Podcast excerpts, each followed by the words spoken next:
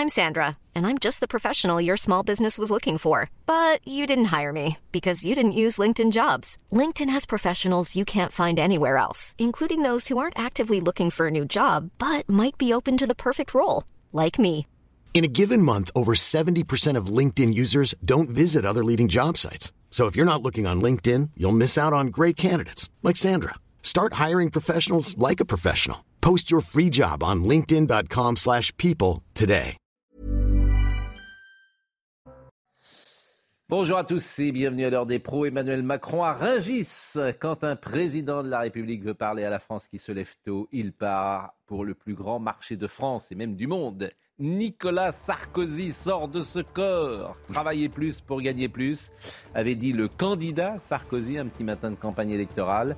Emmanuel Macron dit peu ou prou la même chose ce 21 février, à ceci près que le temps a passé, qu'on est sans doute moins dupe de ces échanges polissés, conversations avec un boucher, un tripier ou un volailler qui rapportent des paroles qui semblent apprises ou répétées comme si tout cela n'était que communication présidentielle. Le président est à Rungis, il déambule parmi les travailleurs, il sera samedi au salon de l'agriculture, il reprend la main après une absence de quelques jours sur le terrain médiatique des retraites. Tout cela fait partie des exercices imposés. Le président écoute les travailleurs de Rungis, mais cause toujours tu m'intéresses et sa règle. Le président, on le sait, n'écoute que lui-même. Il est 9h. Somaya Labidi. L'appel contre l'assignation à résidence de Pierre Palmade sera examiné ce vendredi après avoir percuté un véhicule en Seine-et-Marne le 10 février sous l'empire de stupéfiants. Le comédien avait été assigné dans le service d'addictologie d'un hôpital sous bracelet électronique. Et en parallèle, à la suite d'un signalement, le parquet de Paris a ouvert samedi une enquête pour détention d'images à caractère pédopornographique. La France face à une sécheresse hivernale inédite alors que le niveau des nappes phréatiques est au plus bas Météo France relève qu'il n'a pas plu depuis 31 jours, une absence de précipitations qui pourrait égaler le record de 2020. Inquiet, le gouvernement prévoit de réunir des experts ce jeudi afin d'anticiper un nouvel épisode de sécheresse. Et puis les supporters de Liverpool, pas très fair-play. Cette nuit, ils ont lancé des feux d'artifice sous les fenêtres de l'hôtel des joueurs du Real Madrid pour les empêcher de dormir. Les deux équipes disputeront le match aller des huitièmes de finale de la Ligue des Champions ce soir à 21h. Leur dernière rencontre avait été marquée par des incidents au Stade de France le 28 mai, où les heurts ont gâché la soirée de nombreux supporters qui n'ont même pas pu assister au match. Le président est au pavillon des fromages, me dit Marine Lançon. Donc, euh, nous allons suivre cet événement euh, mondial, puisque tout ça, euh, ben, voilà, joue là comme Sarko, et effectivement, le président est. Alors, tout ça ne sert à rien, hein, évidemment. Tout ça est de la communication, tout ça est de l'artifice. Euh, le président écoute, mais bon. Euh, dès que ça sort euh, par une oreille et ça sort évidemment, euh, ça rentre par une oreille et ça sort par l'autre, tout ça ne sert absolument à rien. Mais toutes les télévisions sont quand même présentes pour rapporter la bonne parole. Je salue Charlotte Dornelas, je salue euh, Joseph Massescaron, Pierre Chasseret lorsqu'on parlera tout à l'heure de ce qui se passe avec l'alcool et le volant, Florian Tardif, Gérard Leclerc et euh, notre ami Vincent Hervouette. Je disais, le président n'écoute que lui-même et vous avez dit non, il n'écoute pas que lui-même. Non. Vraiment, vous deviez être un rapporteur. Oui. mais, oui, mais non, mais pas, je croyais que non. Non, mais vous avez dit. Mais, non, mais si vous voulez pas il, il écoute le marché. Ah, eh ben, le marché de Rungis. Oui, voilà. C'est ce que vous dites. Il écoute C'est le ça marché. qu'il est- Mais non, mais c'est vrai. Non, mais disons-le. Enfin, ça ne sert à rien. Voilà, on a le droit de le mettre en perspective comme ça. Ça s'appelle de la communication. Il n'est pas le seul, il n'est pas le dernier. Il veut parler à la France qui se lève tôt, il y va, il écoute, ça changera rien. La retraite, ça changera rien. Et ça change rien. C'est des choses qui servent, qui servent à rien, en fait. Mais on le fait quand même. Et puis toute, toute la presse française y va joyeusement. Vous reprenez le texte de Gérard, hein, c'était comme ça avant. Ah, euh, oui, quoi, c'était. mais- mais- Comment Vous reprenez le texte de Gérard, c'était comme ça avant. Oui, bah, là, là, on- euh, non, sauf, pour une fois, Gérard. non, mais sauf à la différence qu'on y croyait. Bah, Parce que on y croyait, pas- pas- on y croyait Ah bon, parfois. Mais là, mais là, euh, effectivement, alors on peut écouter. Moi, je veux bien qu'on écoute quelques notes, euh, quelques notes de musique. Quelques, euh, écoutons le président de la République parler pour savoir ce qu'il dit. Beaucoup de gens qui ont eu des carrières fracturées me disaient Moi, je travaillerai jusqu'à 67 ans. C'est l'âge auquel vous n'avez plus de décote.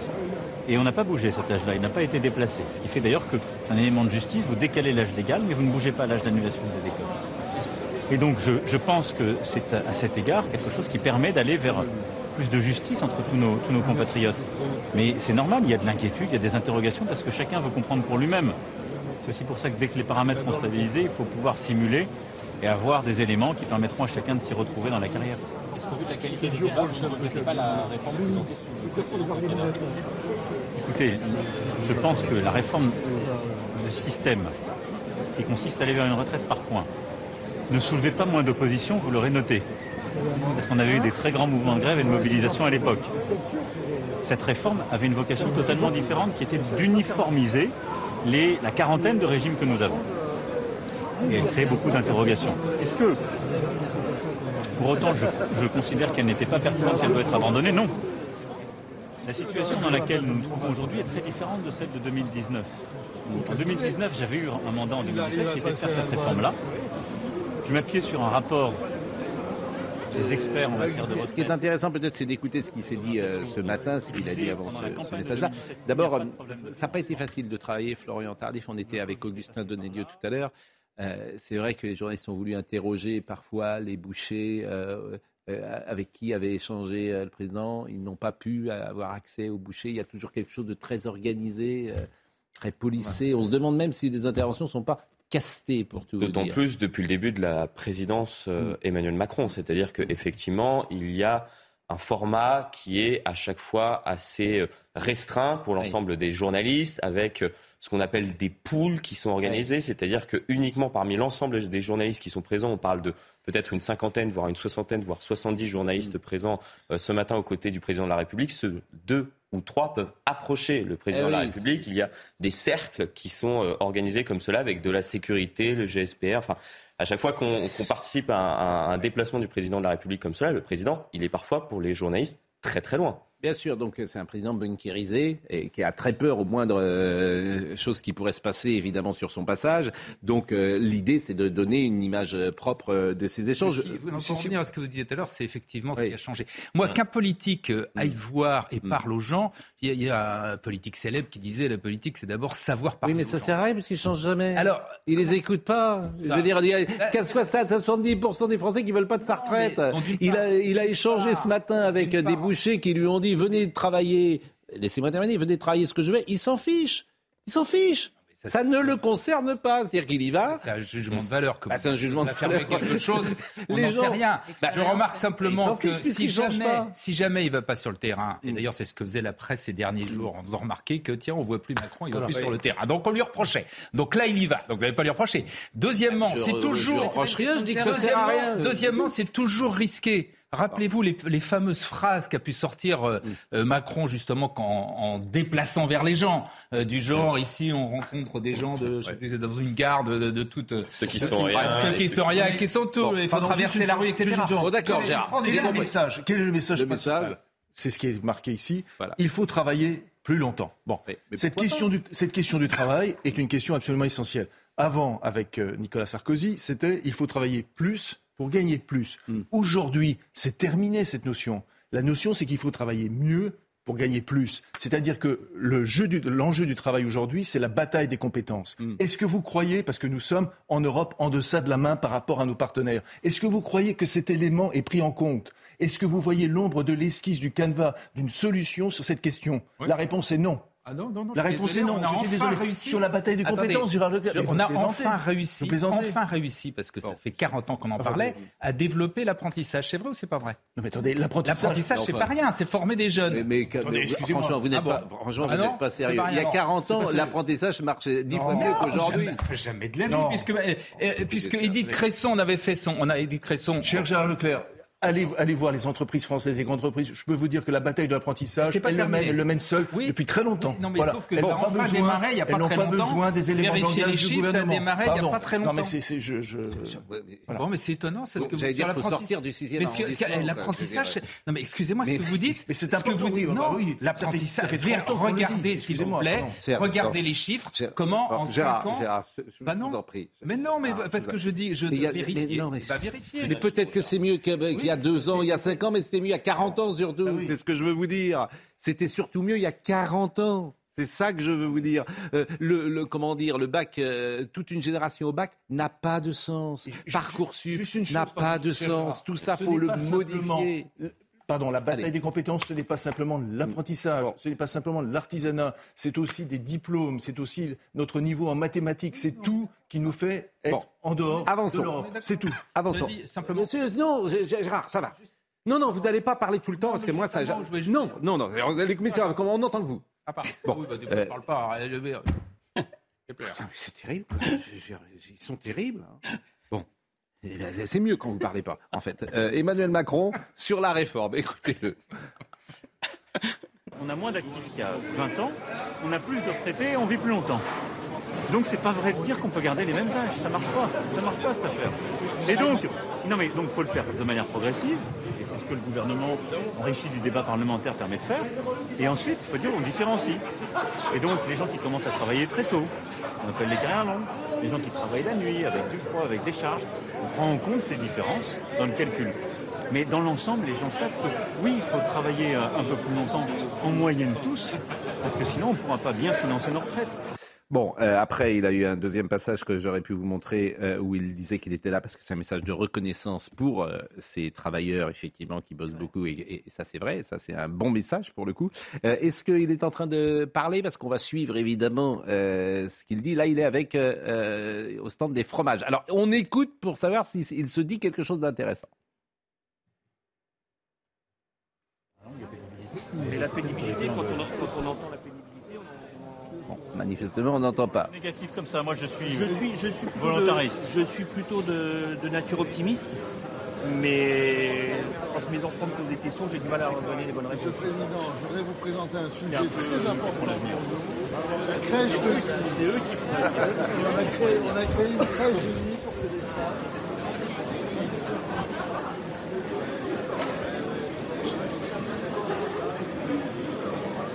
alors que ça pouvait être intéressant. Le monsieur qui est à côté, là, il est là depuis le départ. À mon avis, lui, il a, il a tout casté. Donc le monsieur qui avait le chapeau, il avait dit quelque chose d'intéressant et lui a dit, bon, on va vous présenter quelqu'un d'autre, monsieur le président.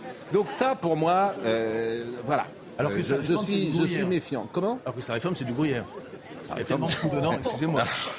C'est le directeur de. Alors, c'est que me dit Marine? C'est le directeur. Le, oui, c'est le directeur de Rungis qui est à côté. Alors lui, on lui a passé 50 messages, le directeur de Rungis, depuis, euh, depuis trois jours. Donc c'est ça qui est, je ne vais pas dire c'est bidon, mais voilà, il y avait un monsieur avec le chapeau qui parlait, et puis on lui a coupé la parole. Qu'est-ce que je vous dise?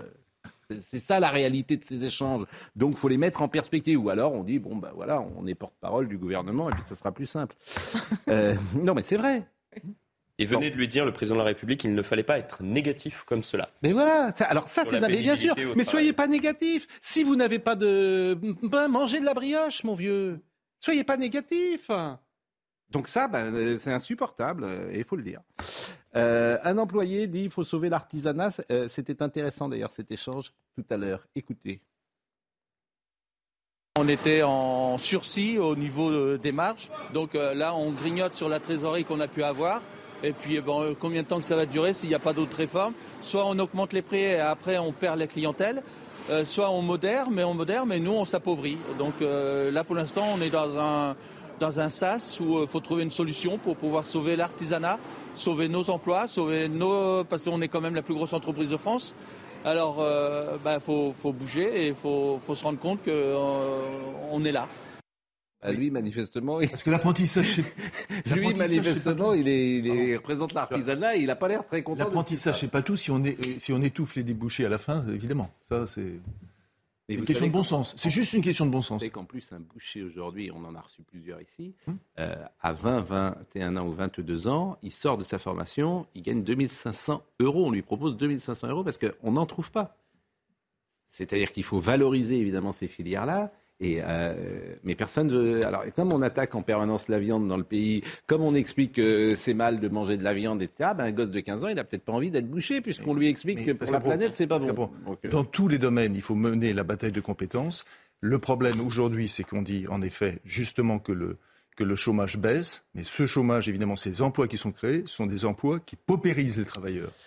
C'est le, président du Mine qui accompagne le président de la République, M. Stéphane Layani. Donc il doit être très vigilant parce que lui, il joue sa place. Hein. S'il se passe euh, quelque chose de mal, on viendra lui dire euh, Vous vous, savez pas, euh, vous ne contrôlez pas les gens qui sont sur votre marché. je voulais vous, juste vous montrer Nicolas Sarkozy en 2007 parce que ça fait écho à ce qui se passe ce matin. Ce matin, je suis venu à Rungis pour voir la France qui se lève tôt. Parce que je pense toujours que le problème de la France, c'est le travail. Les Français au boulot, et il y aura moins de clodo. Pour faire travailler les gens. Merci beaucoup. Ça, c'était en 2007. Et puis en 2012, il était revenu également. Donc une séquence sur le travail aussi. Écoutez. Je ne pense pas qu'on peut dire que c'est la même campagne. Mais si vous voulez me dire que je n'ai pas changé d'avis, que je crois au travail, au travail et encore au travail, vous avez raison. C'est une valeur fondatrice. Le seul moyen pour s'en sortir, c'est de travailler, c'est de faire des efforts. On ne peut pas s'en sortir autrement. Et mon idée, c'est qu'il faut continuer à soutenir le travail, aider les gens qui travaillent. Alors, si vous voulez dire qu'en 5 ans, je n'ai pas changé d'avis sur cette question, vous avez raison. Mais dans 5 ans, je pense que toujours la même chose. C'est intéressant d'écouter deux présidents de la République parce qu'ils ne mettent pas du tout en perspective de la même manière euh, une réforme, en l'occurrence des retraites. Il ne parlait pas de la réforme des retraites, évidemment, Nicolas Sarkozy. Mais il y en a un qui fait, me semble-t-il vraiment, qui justifie ça par le travail. Et peut-être que le président Macron ne le justifie pas euh, pour les mêmes raisons. Non, mais c'est surtout que ce qui était intéressant, c'est l'artisan, le, boucher là qu'on a entendu juste avant. Il vous parle pas du temps de travail ou de la difficulté du travail ou de travailler deux ans de plus. Il vous dit on a une infinité de problèmes qui, nous, qui pèsent sur nous quotidiennement, qui dépendent de la décision politique et dont personne ne semble vouloir s'occuper. Et c'est ce que vous entendez dans toutes les manifestations. L'énorme différence entre euh, le temps de Nicolas Sarkozy et aujourd'hui, c'est ce mouvement des Gilets jaunes que personne ne veut réellement euh, euh, prendre en compte dans le débat politique. C'est le côté est-ce qu'il sera encore possible demain de vivre dignement de notre travail? Donc Emmanuel Macron, il n'a pas tort quand il dit les gens sont plus ou moins prêts à, travailler deux ans de plus. Je pense que c'est pas le ressort principal en fait de l'opposition à cette réforme. C'est la hiérarchie des préoccupations politiques par rapport aux préoccupations des personnes qui travaillent précisément. Il a d'ailleurs été interpellé sur ce sujet. Il y a un jeune homme qui lui a dit Je ne suis pas assez bien payé. C'est-à-dire, je viens ici à 2 heures du matin pour travailler. Je suis prêt à travailler, travailler plus longtemps, mais je n'arrive plus à joindre les deux bouts. D'ailleurs, il est euh, interpellé à plusieurs reprises depuis ce matin sur l'inflation, le coût de la vie et mmh. justement ce rapport entre euh, ceux qui travaillent mais qui n'arrivent plus à joindre les deux bouts malgré l'effort qu'ils mmh. font euh, quotidiennement. Malgré l'effort qu'ils font, notamment aussi pour aider ceux qui ne travaillent pas. Et cette question n'existe pas non plus. non mais c'est intéressant de voir euh, et, de décrypter la communication présidentielle. Stéphane Layani, je viens de le dire tout à l'heure, qui c'est? C'est un haut fonctionnaire français qui préside la société qui gère le marché d'intérêt national de Rungis. Bon, il est aux côtés du président de la République. C'est pas lui qui devrait être aux côtés du président de la République, précisément. Ça devrait être un, représentant des gens qui travaillent. Là, on est euh, dans, la, Macronie, si j'ose dire. Donc, tu es, coupé forcément du, vrai langage.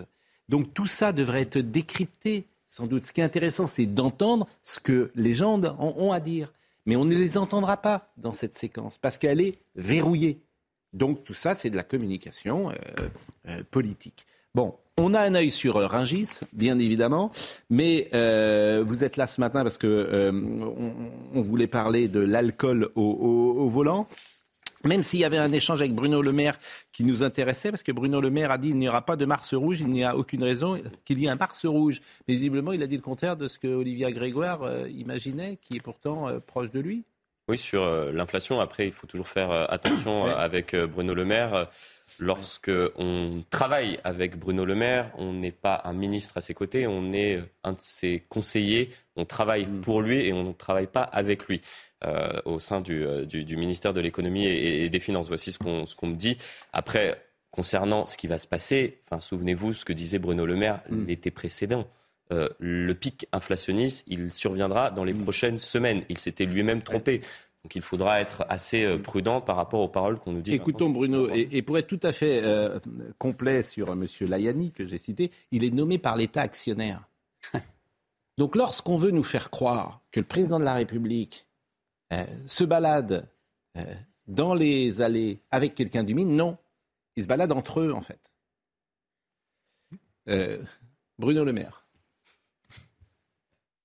Ne jouons pas avec les peurs des Français. Oui, la situation est difficile, mais les résultats de l'économie française sont solides, le chômage continue de baisser et je maintiens que nous devrions sortir de l'inflation vers la mi-2023, vers la mi-2023. L'inflation devrait refluer dans notre Ça pays. Veut dire voilà ce que je peux dire pour rassurer mois, nos compatriotes. D'ici 4 à 5 mois, pour vous, euh, on aura atteint un pic, ça ne montera plus. D'ici l'été prochain, je l'ai toujours indiqué, l'inflation devrait commencer à baisser dans notre pays. C'est lent, c'est difficile aujourd'hui pour nos compatriotes, nous les protégeons, mais je ne veux pas que certains jouent avec les peurs des Français en disant récession, chômage, vague de faillite. Ça ne correspond pas à la réalité. Et je pense qu'il est bon en politique de revenir à la réalité. C'est bon pour les politiques de revenir à la réalité. Oui. Et nous allons mettre l'économie de la Russie à genoux. Mais oui. ce qui est intéressant, c'est c'est exactement ce qu'il disait euh, l'été dernier, en juillet dernier, lorsqu'il disait que le pic inflationniste était euh, devant Donc, il pas à trompé. deux, trois semaines. Donc il ne s'est pas trompé. Mais il ne s'est pas trompé, si, puisque précisément c'était il y a huit mois. C'est-à-dire qu'il nous tient aujourd'hui le même discours qu'il tenait il y a huit mois, et on Oui. peut reprendre euh, les archives. Il- Donc il s'est trompé. Il s'est trompé. Après, on, es- on espère à chaque fois qu'il ne se trompera pas.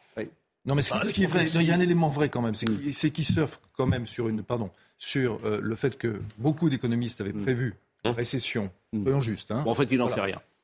Et donc, donc, euh, c'est ça la vérité, il n'en sait rien, il parle, il n'en sait rien. Oui, Vincent, c'est- la vérité. c'est- difficile de faire des prophéties euh, quand Oui. elles concernent l'avenir. C'est vrai que la Russie est à genoux, l'économie de la Russie qui devait être à genoux, euh, visiblement elle est plutôt prospère encore. Oui, les sanctions, euh, la- les sanctions ne marchent absolument pas. Oui, alors le retour au réel, bon, on va aux mines ou on va, ou on va à Kiev comme euh, Biden hier, mais c'est un, c'est un décor, c'est un spectacle. hein. C'est juste pour donner l'impression qu'on touche le réel de plus près. Mais en réalité, ça ne vous fait pas bouger d'un centimètre votre vision des choses. C'est un show, c'est un spectacle, le spectacle du monde, le spectacle de la guerre, costume, le décor. Et même les décors et costumes pour dans le cas de, de, de- de Volodymyr Zelensky. Maintenant, cela dit, la réalité dans les écrans, c'est un spectacle. Oui, C'est peut-être un spectacle, mais c'est un spectacle qui, dans, les, dans la période actuelle, est important. Est un, je- le fait que Biden aille soutenir l'Ukraine, aille à Kiev, je Mais pense le- que symboliquement, c'est très important. Mais c'est très important que le président. Macron aille à Quant à, aussi. oui, oui, je dirais pas le contraire. Quant à, euh, quant à Le Maire, eh ben, les choses sont simples. Il ne s'est pas trompé, pas trop trompé sur la croissance, mais je pense qu'il se trompe sur l'inflation. Parce que l'inflation, pour en discuter avec En des gens qui ne sont pas seulement euh, l'inflation, hélas, ce n'est pas seulement les produits pétroliers, ou en tout cas, ça se diffuse à l'ensemble de la de, de, de l'économie. c'est avez vu croissance plein de tous professions, produits alimentaires, hein, c'est- plein de produits où les gens vous disent effectivement ça continue d'augmenter, y compris, euh, je prends un exemple concret, les couvreurs vous expliquent que leur matière première, c'est-à-dire le bois, le, le zinc, etc., ça, c'est a augmenté de façon considérable. Depuis le Donc, confinement, je crains que que la l'inflation, ce soit On va parler de l'affaire Palmade, bien sûr, mais ce qui nous intéresse, c'est l'alcool au volant, les stupéfiants au, au volant. Je ne sais pas si on a retrouvé une campagne de sécurité routière, dont on ne l'a pas retrouvée, mais qui était intéressante. On va voir un sujet tout à l'heure, mais du vernis sur ses ongles? non. On parle de ça dans la dernière campagne de sécurité. Oui, ah oui, bah celle-là, on l'a passée, celle-là. C'est dommage d'être passé aussi autant à côté de. Ah bah tiens, on va, euh, je demande à Marine de la sortir, cette dernière campagne. En fait, on pourra la revoir. Effectivement, la dernière campagne, on Si l'avait... on faisait de la propagande, parce que tout va bien sur la route, faisons de la propagande à la place. Oui. Ah non. Oui. Ben, non, mais c'est très intéressant ce que vous dites et et je demande à Marine, de, on va la re- retrouver. Mais euh, vous pensez que tout ce qui se passe aujourd'hui, Pierre Chasseret, et vous êtes euh, délégué de, euh, général de 40 millions d'automobilistes, au fond, vous dites que c'est pas efficace. Et pourquoi dites-vous que ce n'est pas efficace? Bah déjà, dans les faits, Pascal, on a sur la route aujourd'hui autant de tués qu'en 2013. C'est-à-dire qu'on a 3000 tués aujourd'hui à peu près. Un petit peu plus, aux alentours de 3000. Bon, 3200. il y en avait 17 000 en 75. Bien sûr. Donc toutes les campagnes ont été efficaces globalement. Non, pas, pas fondamentalement. Là, depuis 10 ans, on n'a pas évolué. Pourtant, plus de 100 Parce qu'on est à un plafond de verre peut-être? Pas du tout. On est moins bon que les autres pays européens. On est le 15e élève européen de la sécurité routière. On décline. Et pourtant, on est l'un des pays qui prend le plus de mesures. Nos mesures, elles sont faciles. Elles sont à côté de la plaque. La France, le modèle de sécurité routière, c'est quoi? On a un marteau, une planche, un clou. Mais on tape à côté. Donc, jamais vous enfoncez le clou. On se retrouve avec des chiffres qui sont équivalents à 2013. On nous a pourtant abaissé la limitation de vitesse de 10 km heure. Ça devait sauver je ne sais plus combien de vies. Au final, ça a sauvé personne. On se retrouve avec des mesures qui ne ciblent jamais le délinquant de la route. Prenons l'exemple de la cocaïne au volant, des stupéfiants au volant. Il y a une quinzaine d'années, ça représentait moins de 10% des tués sur la route. Aujourd'hui, on est à 20%. Il y en a eu 600, paraît-il? On est, on est environ à 700 morts sur la route qui Sur 3000. Les stupéfiants au volant. Stupéfiants, hein, pas alcool. Stupéfiants. C'est énorme. Sur l'alcoolémie, vous êtes en gros à entre 25 et 30% Vous êtes sur additionner les deux addictions, alcoolémie, stupéfiants. 50 Et vous avez, un petit peu moins, parce que des fois on combine les deux, mais en tout cas, vous avez évidemment hmm. l'une des premières causes de mortalité sur les routes. Eh bien, il faut prendre des mesures simples. Par exemple, euh, alcool zéro. Eh ben non, ça va pas marcher. Pourquoi? Parce que vous pouvez prendre toutes les mesures du monde. La clé, c'est la probabilité du contrôle. Hmm. Pourquoi est-ce qu'en France, on a réussi à lutter efficacement contre les très grands excès de vitesse au début de la radarothérapie Avec les radars. Eh bien, parce qu'on a mis des radars. Aujourd'hui, Donc là, il faudrait, plus de contrôle, c'est ce que vous dites. Il faut revenir à une évidence. C'est ce que dit. Il n'y a pas que 40 millions d'automobilistes qui le dit. Donc il n'y a pas assez de contrôle pour l'alcool. Les gens boivent parce qu'ils savent qu'ils ne seront pas contrôlés. On fait un petit tour de table. Qui a été contrôlé pour l'alcoolémie? Jamais. Jamais. moi, je l'ai été, mais pas. Et positif? Bon, on va marquer une pause. On va marquer une pause. Euh, on parlera de ça évidemment de l'affaire Palmade et euh, comme on a, vous savez que nous jonglons le matin avec toutes les actualités, on va être avec Anna Jakubowicz euh, au retour de la publicité parce que Anna Jakubowicz a fait un petit tweet. C'est le maudit de la semaine. C'est le maudit de la semaine. Alors c'est extraordinaire parce que ça montre tellement l'époque. Il a fait un petit tweet avec une part de second degré, sans doute. Tiens, on peut le voir d'ailleurs le tweet pour le moment. Euh, si vous voulez. Et, euh, comme ça, je vous fais un teasing. Euh, est-ce qu'on le voit, ce, tweet d'Alain Jakubowicz? Il va arriver dans une seconde. Voilà, il a mis tenue d'hiver d'une députée, on redoute l'été. Voilà, bon. Alors effectivement, il a été surpris de cette jeune femme qui est en basket et qui est en short à l'Assemblée, quoi, en short ou en Bermuda, je ne sais pas, bon, à, l'Assemblée nationale. Alors, il nous dira pourquoi il a fait ce tweet, mais bah, tout le monde le sait pourquoi il a fait ce tweet. Parce qu'elle est en short et en basket à oui, l'Assemblée. Oui, exactement. Voilà. C'est idiot ce que je disais. Effectivement. On sait pourquoi il a fait ce tweet. Mais, effectivement. Bon. Mais alors, il y a un flot ah bah oui, évidemment. de commentaires parce qu'effectivement, on ne peut peut-être pas souligner qu'on euh, n'entre pas à l'Assemblée nationale en basket et peut-être en Bermuda. Bon. À tout de suite pour en parler. Alain Jakubowicz va être euh, avec nous dans une seconde parce que finalement, euh, c'est intéressant de, traiter ce, thème-là parce qu'il révèle évidemment euh, l'époque. Mais Somaya Labidi nous rappelle les titres du jour. Deux nouveaux tremblements de terre de magnitude 6,4 et 5,8 ont, ont, ont de nouveau frappé la Syrie et la Turquie. Le premier est survenu hier soir à 20h04 près d'Antakya et il a été suivi trois minutes plus tard d'une nouvelle secousse dans une localité côtière du sud. Athée, la province turque qui a déjà été défigurée lors du séisme du 6 février et qui a déjà fait plus de 44 000 morts, a encore été touchée. Les rappels de vaccins anti-Covid seraient efficaces, mais pour une durée euh, limitée, selon une dernière étude menée par l'Agence du médicament et l'assurance maladie. La vaccination a démontré son efficacité contre les formes graves et contre les hospitalisations. Toutefois, la protection tend à diminuer au fil du temps, ce qui a conduit les autorités sanitaires à organiser des campagnes de rappel dites de euh, troisième, de quatrième, puis de cinquième dose. Et puis un appel à témoins lancé par la gendarmerie du Rhône pour retrouver Léo Bonnet. Le jeune homme de 19 ans est porté disparu depuis euh, lundi dernier près de Lyon. Il devait se rendre à l'auto-école située à quelques centaines de mètres du domicile de sa mère, mais il ne s'est euh, jamais présenté à son on reviendra évidemment sur l'affaire Palmade dans quelques instants. On reviendra également sur euh, ce qui se passe euh, avec l'alcool au, volant. Mais Alain Jakubowicz, que vous connaissez, qui intervient régulièrement euh, dans notre émission. Bonjour, cher maître. que n'avez-vous fait dimanche avant-hier, donc Vous qui êtes président d'honneur hein, de la Ligue internationale contre le racisme et l'antisémitisme, la LICRA, et je dis ça à dessein parce que la LICRA a même produit un tweet euh, vous avez euh, publié un tweet où vous mettez tenue d'hiver d'une députée, on redoute l'été. Donc effectivement, vous, vous, semblez regretter la tenue de cette jeune femme. Jean-Luc Mélenchon, qui n'a rien d'autre à faire, président de la France insoumise, euh, les attaques sexistes contre la tenue de la députée Ercilia Soudet sont une honte, ni plus ni moins, dit-il. Elles mériteraient la mise en retrait de celui qui les tient au nom d'une association respectée. Là-dessus, Raquel Garrido, supprimer votre tweet sans prendre à une femme politique sur la base de sa tenue est une discrimination des plus classiques, celle provoquée par le machisme, ne le voyez-vous pas? Il s'en prend pas à une femme, il s'en prend à sa tenue, ce qui me paraît un peu différent. Euh, Alain Jakubovic répond à Raquel Garrido, la façon dont vos amis, vous écrivez en écriture inclusive, vous voyez que je vous fais plaisir, s'accoutrent et se comportent à l'Assemblée est indigne du lieu où vous siégiez et des Français que vous êtes censés représenter, ne le voyez-vous pas? Bon, vous avez répondu Franchement, moi, j'aurais été à votre place, j'aurais pas répondu, mais peu importe. Raquel Garrido vous répond du coup, la petite moquerie sur l'écriture inclusive, vous signez votre méfait. Qui est député? C'est elle, pas vous. On pourrait dire que vous lui devez un peu de respect, mais je déteste les leçons de maintien. En revanche, je ne pardonne pas la misogynie que je repère aisément, dit Raquel Garrido.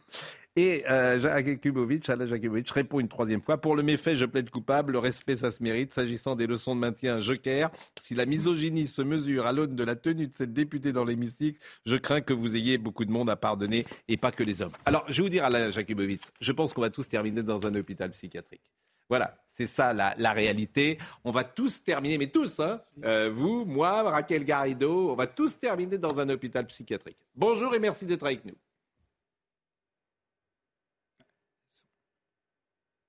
Ah, là, on ne vous entend pas, malheureusement. Là, on ne vous entend pas, donc on va régler euh, avec euh, le smartphone euh, le son et Marine va me dire si nous pouvons écouter Monsieur Jakubovic. Bon, avant d'écouter Qu'en pensez-vous Quelles sont les réactions bah, que ça vous inspire Moi, sur ce que j'ai vu, j'ai vu juste euh, une combi short. Et effectivement, je me dis que si un homme venait en short à l'Assemblée nationale et un député venait en short à l'Assemblée nationale, mm. il se serait fendu certainement du même tweet. Donc, j'ai pas l'impression qu'il y ait une quelconque misogynie derrière ce tweet. On est juste derrière du bon sens. Et puis, l'Assemblée nationale, c'est quand même un lieu qui se respecte. Et j'ai l'impression que venir euh, en short, c'est peut-être pas terrible. Non, mais évidemment, c'est-à-dire que quand on a parlé de la question de la cravate ou de la veste, on était réactionnaire. Quand on parle du short d'une députée, on est sexiste. On n'a pas le droit de leur parler, quoi. Et quand c'est une femme, c'est encore pire. Circonstance aggravante. Là, il faut surtout ne rien dire.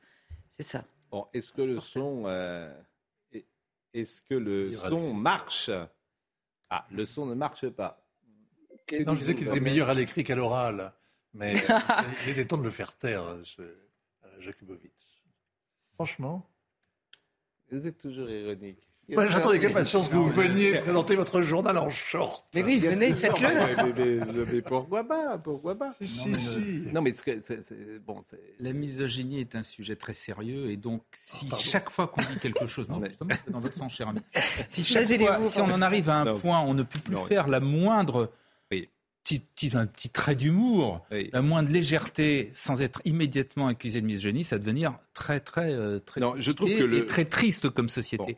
Cela dit, le seul tout petit reproche que je me permettrais de faire à, à, c'est que hélas, le deuxième degré, deuxième, mais je regrette, mais le deuxième degré aujourd'hui, c'est un truc qui ne passe plus du bah, Si on le regrette, on n'a qu'à l'imposer et puis c'est tout. Pardon? Si on le regrette, on n'a qu'à l'imposer et puis c'est tout. Et puis je trouve que la réaction. Mais c'est effrayant. Non, la réaction est. Alain Jakubowicz, je disais, on va tous terminer dans un hôpital psychiatrique. Ben, je ne sais pas, non. non, je pense que c'est les gens qui se méprennent qui risquent d'y terminer. Mais enfin, moi, je suis abasourdi par, euh, par cette campagne, enfin par l'utilisation politique et politicienne de cela. Moi, j'ai voulu attaquer personne, surtout pas cette femme. Je ne savais d'ailleurs pas qui c'était. Même la tenue, j'ai rien à dire. Je dis simplement que cette tenue est inappropriée dans ce lieu. Euh, voilà, pour moi, l'Assemblée nationale, c'est pas n'importe où, c'est pas n'importe quoi, et c'est pas n'importe comment. Et effectivement, j'ai été choqué. J'ai le droit de le dire. Je dis que j'ai été choqué par la tenue de cette femme.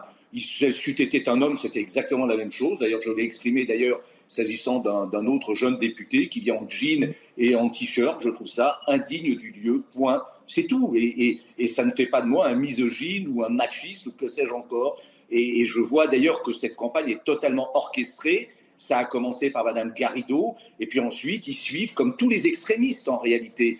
Ils sont peu nombreux, mais ils, font masse. Et effectivement, ils m'ont inondé d'insultes, d'injures, de, propos absolument ignominieux simplement parce que j'exprimais un point de vue. Voilà, s'ils n'aiment pas mes tweets, ils ne sont pas obligés de les lire, c'est tout.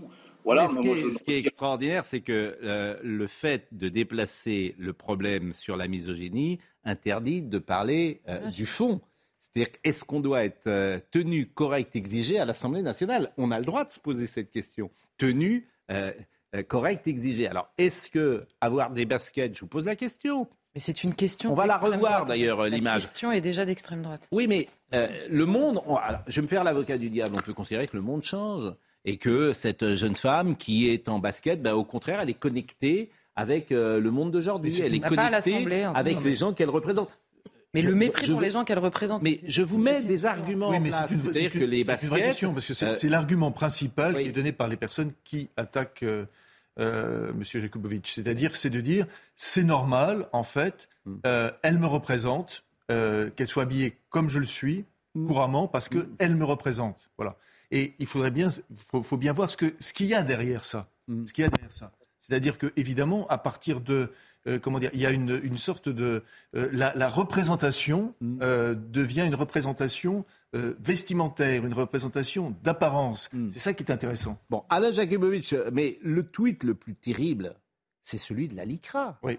Je vous rappelle que vous êtes président d'honneur. Je lis ce qu'a écrit la LICRA et là j'ai failli tomber de ma chaise. La LICRA lutte contre le racisme, l'antisémitisme et les discriminations. Elle condamne catégoriquement les attaques misogynes et sexistes qui attentent à la dignité de la personne humaine autant qu'elles disqualifient leurs auteurs et avilissent la parole publique. Toujours. Enfin, c'est, vous êtes président d'honneur et la LICRA vous traite euh, euh, en, clair. Euh, elle considère que c'est une attaque misogyne, sexiste, qui atteint à la dignité de la personne humaine. Donc quand je dis qu'on va tous terminer dans un hôpital psychiatrique, je, m'étonne de ce tweet. Vous avez, vous avez réagi à ce tweet? Non, je ne le ferai pas. Voilà, joker. Ah oui, mais là, vous entendez, moi, quand on me dit joker, j'ai envie de, j'ai envie de dire pour. C'est la moulette. Ils, ils, ont des règles, ils règlent des comptes avec vous, les gens de la LICRA Écoutez, il y a des moments où on souffre et, et on souffre en silence. Voilà, Je, je n'ouvre pas de polémique de, veine polémique. Euh, voilà. Bon, je trouve qu'effectivement, le président de la LICRA que vous êtes ou que vous avez été. Euh, Démissionne. De, cette institution mérite un peu plus, me semble-t-il, de, de, respect que la manière dont vous êtes traité. Et je n'en dirai pas plus non plus euh, sur ce sujet. En tout cas, je vous remercie d'être venu, monsieur. mais bon, tout ça n'est pas très grave. vous avez fait, il y a des choses beaucoup plus graves dans la vie, nous vous en conviendrez. Bien. Ah non, mais c'est vrai, il y a des choses plus graves. Mais, mais en revanche, ça révèle la société. Mais il y a des choses plus graves. Que dites-vous, Vincent Herbouet Ah, mais c'est une interview absolument irréelle qu'on vient de voir. Pourquoi ça? Parce que vous avez fait les questions, les réponses, c'est lui. Il est je ça. Il est cloué au pilori, il est lâché par ses copains. Oui. Il a dénoncé une sans-culotte. Mais c'était machiste. Les sans-culottes sont très susceptibles sur leur tenue, évidemment. Donc c'est un moment totalement irréel et très français. Euh, je trouve, franchement, c'était bien. J'ai voulu, moi je l'aime bien, Monsieur Jakubowicz, et je trouve que c'est voilà, il a de, Vous avez remarqué, il est un peu coincé quand même. Bah, oui, il, a commis la, il a commis la faute suprême. Il a la faute suprême. C'est vrai que je trouve que vous, vous euh, je vous ai vu plus offensif. Non, mais parce que je veux dire, d'abord, un, je, reconnais que je suis un peu sonné parce que je m'attendais pas du tout à ça. Euh, c'est un, c'est un faux procès qui m'est fait. Il n'y a aucun machisme ni euh, aucun sexisme dans mon propos. Je n'ai jamais attaqué cette femme, ni aucune autre d'ailleurs. Mais j'ai même pas envie de me défendre de cela, honnêtement. J'ai pas envie de me défendre de cela, parce que c'est rentré dans leur jeu. Voilà, c'est tout. Ceci étant, je tiens bon. On m'a demandé de supprimer ce tweet. Je ne le supprime évidemment pas, parce que fondamentalement, et c'est là qu'est le plus important, je suis heurté, euh, je suis choqué par la tenue de cette femme et l'absence de tenue dans ce haut lieu de notre démocratie. Voilà, je suis un républicain, j'aime mon pays, j'aime la représentation nationale et je considère que tout cela est indigne. Alors, me dire que tout ça est vieux jeu, que je suis un vieux con, peut-être, peut-être. Non. Mais, euh, non, non, non, vous n'êtes pas un vieux con. Je ne, je ne céderai pas là-dessus. Et, c'est un propos d'ailleurs, ça, va de, partout dans la société. Je veux dire, c'est une discussion que j'ai au sein même de mon cabinet avec mes jeunes associés mes collaborateurs, je considère que la tenue vestimentaire, mm. et ce n'est pas une question de moyens financiers, c'est une marque de respect. Respect de soi-même, respect de l'autre et respect du lieu dans lequel on se trouve. Moi, comme avocat, c'est vrai, je veux respecter mes clients et ma représentation est une forme de respect. Alors, quelle date? C'est possible. C'est possible. Je ne dis pas que c'est un respect exclusif, mais en tout cas, c'est ma conception. J'ai le droit de l'exprimer.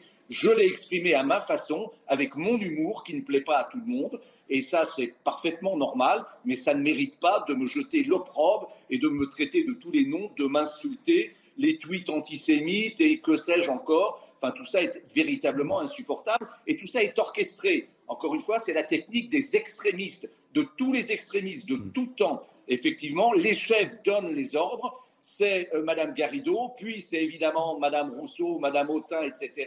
Le chef suprême lui-même euh, s'y mêle, Monsieur, euh, Monsieur Mélenchon. C'est beaucoup d'honneur pour moi. Eh ben merci. Merci. Là, vous avez réveillé Alain Jakubowicz, du coup. Bon, merci, maître. Merci, vraiment merci beaucoup. Euh, comme on a beaucoup de sujets ce matin, euh, je voulais traiter cela et revenir à l'alcool au, volant. On va voir le sujet de Antoine Estève. Euh, vous dites que ce qu'on imagine, ce qu'on met en place n'est pas efficace. Bon, après, il faut que vous ayez une solution alternative. C'est ça qui m'intéresse. Donc voyons le sujet d'Antoine Estève sur les recherches de stupéfiants au volant.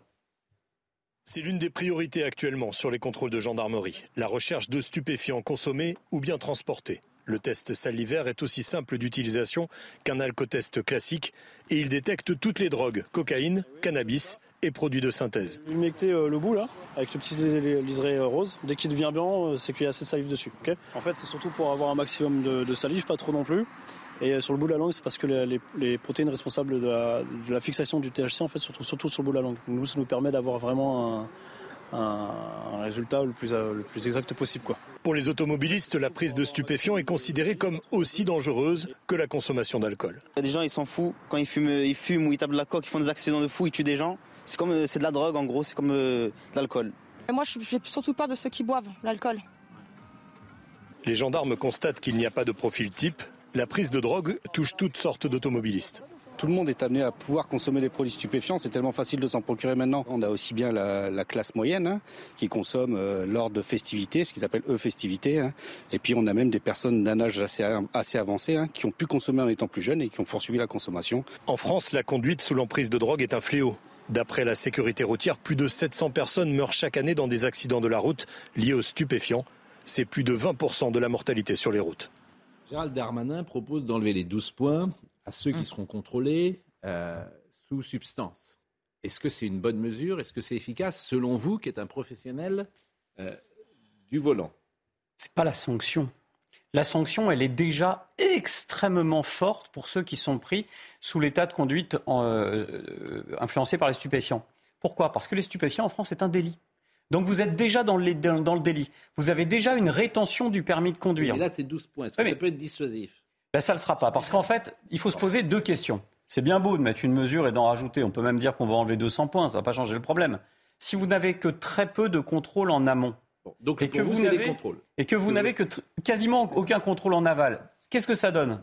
En ce moment, là où on se parle, Pascal, on a un million d'automobilistes qui roulent sur nos routes sans permis de conduire. 40 millions d'automobilistes, 1 million sur les routes sans permis. Ça, c'est les faits. Ensuite, pourquoi les, contrôles stupéfiants, c'est pas facile pour les forces de l'ordre? Un, sous-effectif. On n'arrive pas à garantir la sécurité des Français, y mm. compris sur la route. Mm. Premier problème.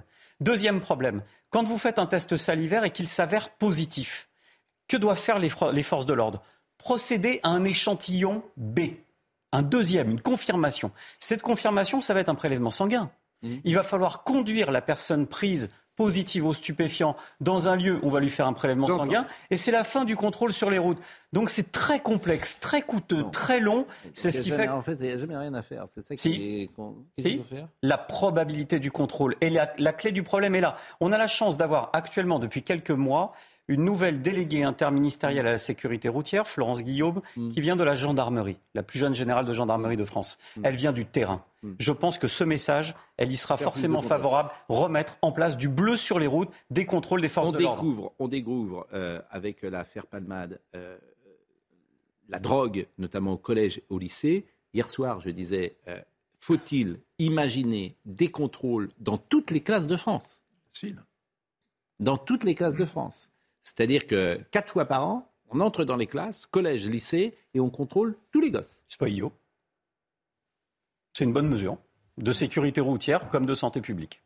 En plus de la prévention, donc euh, alors ça, ça, je peux vous dire que c'est D'abord, je pense, je sais même pas si on peut le faire euh, en termes légal ou constitutionnels. On, fait bien faire des tests Covid, mais, on l'a fait avec Covid. Je, pour les mineurs, je ne sais pas si on a le droit de le faire. Je ne sais pas si tous les parents seraient d'accord ou pas. Les parents apprendraient parfois que leur enfant euh, consomme euh, de la Croyez-moi, vaut mieux l'apprendre à 13 ans que. Certes, mais moi je vous, je soumets ça puisque je l'ai entendu dans le débat public, même si ça paraît. C'est toujours pareil. Où on considère que c'est un fléau. Et on prend la mesure. Et on prend la mesure. Ou on dit, bah, c'est pas un fléau et on laisse les gosses. Euh, c'est de la prévention. Paraît-il que 40%, 30-40% des gosses, à partir de la 5e, 4e, fument dans les classes. Dans, quoi, dans l'école, quoi. Euh, vous m'avez compris. Fume ou ont fumé Qu'est-ce que vous en pensez? Bah, Ils regardent du porno, ils, fument, du chichon, tout ça amusait tout le monde. C'est-à-dire que pendant 20 euh, ans, il y avait un espèce de ricanement dès qu'on mmh. soulevait la question sur les plateaux. Ce que change l'affaire Palmate, c'est qu'on prend maintenant ça au sérieux. J'ajoute juste un fait, c'est que c'est beaucoup plus facile de contrôler finalement la consommation passée, par exemple, d'enfants euh, en leur prélèvement, euh, en coupant les cheveux en quatre et en leur prélèvement un peu de cheveux, que de, contrôler l'automobiliste. Parce que la plupart des drogues sont invisibles. Mm. C'est pas comme l'alcool où il suffit de souffler dans le, dans le ballon pour qu'on sache bien. Ah non, c'est le contraire. Le contrôle, le contrôle de la plupart des drogues, notamment de toutes les drogues nouvelles, de tout ce qui s'avale et qui ne se consomme pas en l'inhalant euh, est beaucoup plus compliqué. Eh bien, eh bien c'est beaucoup plus complexe que ça. C'est justement parce que les tests au volant sont ultra précis qu'ils réussissent à détecter la présence de produits stupéfiants, y compris lorsque les automobilistes n'en sont plus sous l'effet. D'où la problématique. Les tests sont vraiment normés. Le contrôle, Gérard, vous ne vous êtes pas exprimé, ça, le contrôle dans toutes les classes, quatre fois par an Je partage plutôt ce que dit Vincent, c'est-à-dire que si vous avez fumé euh, du cannabis euh, il y a plusieurs jours avant, on va le repérer donc plusieurs jours après, à un moment où il n'a plus aucune influence sur vous. Et à l'inverse, les drogues de synthèse non, mais pour sont les gosses, pas repérées par les tests. Non, mais pour les gosses. Est-ce qu'on entre dans les classes et à partir de la quatrième, est-ce qu'on fait un contrôle quatre fois par an? Je, faut, faut, je, sais pas sincèrement si légalement c'est possible. Je sais pas. Bah, on l'a fait avec bien fait pour le Covid. on l'a fait pour le Covid. Est-ce que c'était une obligation? Ah bah oui, oui. Ah bah oui. Autrement, tu faisais pas de sport, tu faisais rien. Que Moi, je, dirais juste, juste un point, juste un point pour avoir eu, très rapide, pour avoir eu des, des, enfants qui, qui, ont été pions, des pions. Juste euh, les pions sont justement pardon, des pions. C'est-à-dire que dès qu'ils mm. détectent un certain nombre mm. d'éléments, évidemment, c'est tout de suite, l'établissement leur dit pas de vague. Mm. Surtout pas de vague. Ah ne les laissons pas. Tous les gens qui, les jeunes aujourd'hui qui sont pions, ce sont des gens qui sont en, première, euh, voilà, euh, en premier lieu et ils s'en ils prennent plein la figure. Dernier point, c'est très important. Euh, juste les auto-écoles, et ça par contre, je suis obligé de le dire, j'ai parlé à des auto-écoles qui voient des élèves sous stupéfiants venir dans d'auto-école, ils n'ont aucun moyen de contrôle, ils sont obligés de monter dans la voiture avec. Oui. Bah oui, c'est très étrange. Si ce que vous dites est vrai, c'est quand même c'est une réalité. étrange. Ouais. Bah, c'est... Gravissime. Bon, euh, les tests euh, Covid n'étaient pas obligatoires. Hein. Les tests euh, Covid, c'était les parents qui faisaient les tests. Voilà, ils n'étaient pas obligatoires. Ah bah, ils ont été obligatoires parce qu'il y a des parents qui râlaient de devoir faire des tests. J'imagine qu'ils étaient obligatoires. C'était les parents qui faisaient les tests. Mais il y a des parents qui râlaient d'être obligés de faire des tests à leurs enfants. Tout à fait. Bah, donc ils étaient obligés. Bah, oui, mais c'est les parents qui les faisaient. C'était pas, on n'entrait pas dans ah une oui, école bien avec sûr, un évidemment. test. Ah oui, c'est pour ça que je dis. c'est un peu différent, mais, mais en tout cas, obligé d'avoir le résultat. En fait, faire de la politique, c'est toujours la même chose. C'est que où on considère que c'est un fléau national et on prend les mesures. Et parmi les mesures, on attaque effectivement les 13-14 ans et on les dissuade de euh, fumer. Mm. Et donc on fait des tests. Ou on considère qu'on s'en fiche. Mais à ce moment-là, toute la parole, le public, si on me dit mais on ne le fait pas ça, en fait, si on ne prend pas des mesures efficaces, comme toujours, ça ne sert à rien. Sandra Buisson est avec nous, on va parler de l'affaire Palman, on va euh, évidemment laisser passer une publicité, vous nous direz les dernières informations, et notamment l'appel vendredi matin à 9h Audience à 9h pour euh, décider si euh, Pierre Palmade reste euh, sous assignation à résidence avec bracelet électronique ou s'il part en détention provisoire. Et on parlera bien sûr de l'Ukraine avec Vincent Avouette qui est là ce matin puisqu'on va célébrer, hélas, les un an de cette guerre dont on ne voit pas le bout. A tout de suite.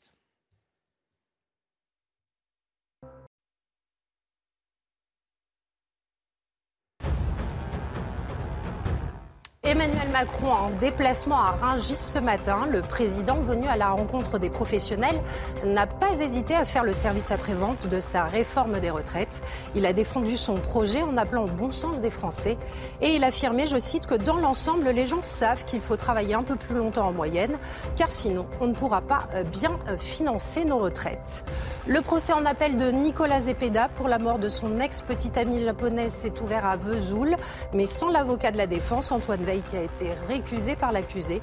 Deux avocates commises d'office ont été désignées par le président de la Cour d'assises d'appel pour assurer la défense de l'accusé. Je vous rappelle que le jeune Chilien avait été condamné en première instance à 28 ans de prison pour assassinat.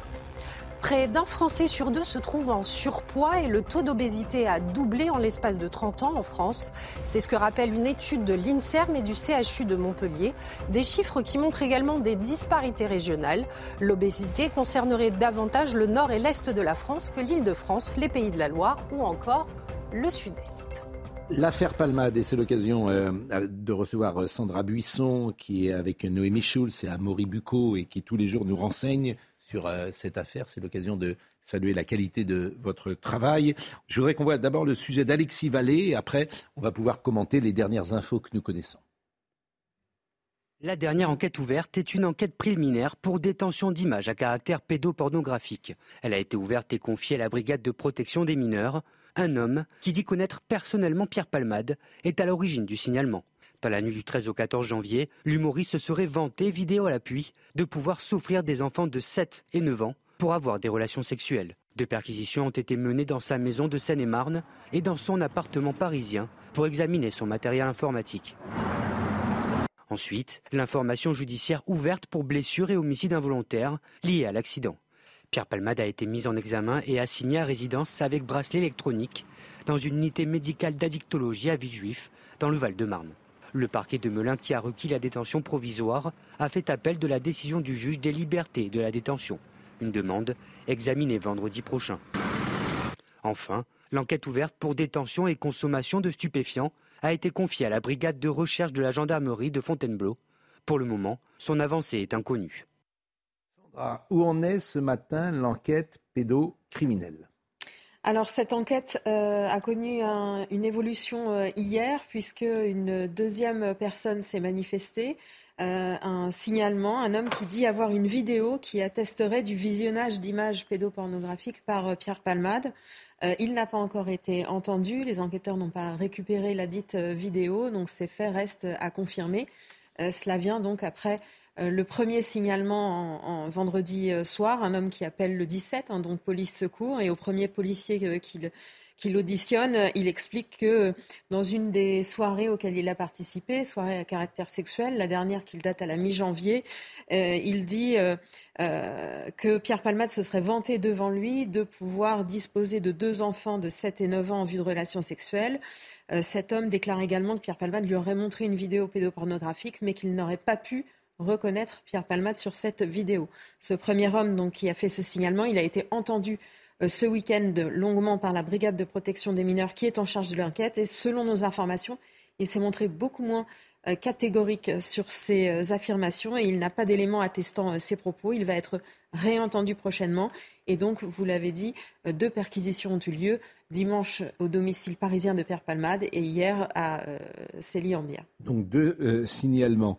Euh, est-ce que euh, nous savons ce qui va se jouer vendredi euh, matin?